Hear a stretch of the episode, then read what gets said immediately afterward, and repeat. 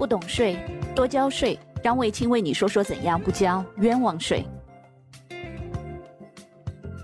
本节目由汪卫青和喜马拉雅联合制作出品。喜马拉雅的朋友，你好，我是汪卫青。新个人所得税已经颁布了，新的实施条例和专项附加扣除的文件也颁布了，是不是让你觉得既在意料之中，又有一点点出乎意料呢？新个人所得税对所有人，包含税务机关和我们每个老百姓，它都是一项新业务。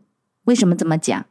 其实个人所得税从一九八零年至今，哎呀，八零后是不是都已经奔四了呀？对，个人所得税在之前对于我们来说，它好像是单位财务或者是人事的事儿。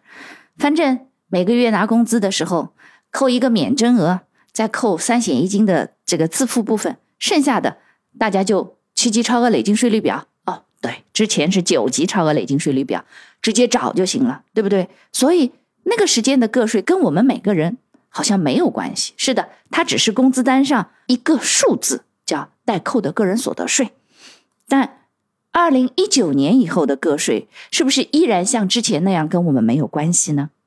错了，其实这也是这段时间以来。王老师在跟很多的同学在分享的时候，哎，让很多同学觉得很意外的，因为很多人都认为这件事跟我没有关系。但汪老师问了他几个问题：你家有几个孩子？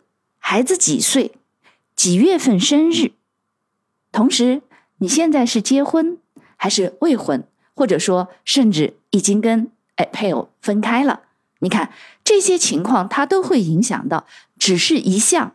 子女教育，哎，这个费用在扣除计算个税的时候，最后算下来的税负会不同。同时，另外一个，你有没有在进修？你在读什么？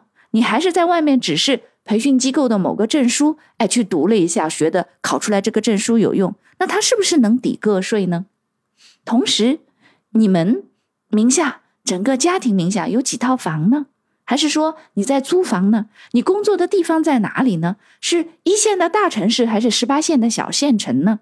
你看，它对于你房贷的利息和房租都会有很大的影响。同时，你兄弟姐妹几个呢？嗯，你的父母呃年岁多少了呢？或者说父母的身体状况怎么样呢？其实大家都会发现这些内容跟我们每个人因为。情况的差异，家庭情况、个人情况、兄弟姐妹情况的差异，最后虽然看下去它都是六个专项附加扣除，可是落实到每个人情况都会有差异。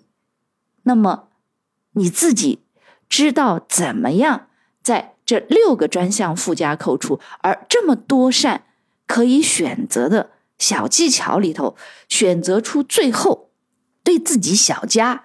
和对自己的大家最节税的方案呢，在汪老师的省税实战课当中，会专门跟大家来一项一项的分享。那每一项扣除当中有哪些技巧，该如何来测算，最后得出对自己小家和大家庭都是最省税的方案。那么，请一步到王伟清的省税实战课去收听，并且认真的。做笔记，王老师会把自己总结下来的一些表格作为课程的附件，供大家来学习。好了，来吧，一起开始学新个税了。开始一年省税超过一万加，给自己多发一笔年终奖。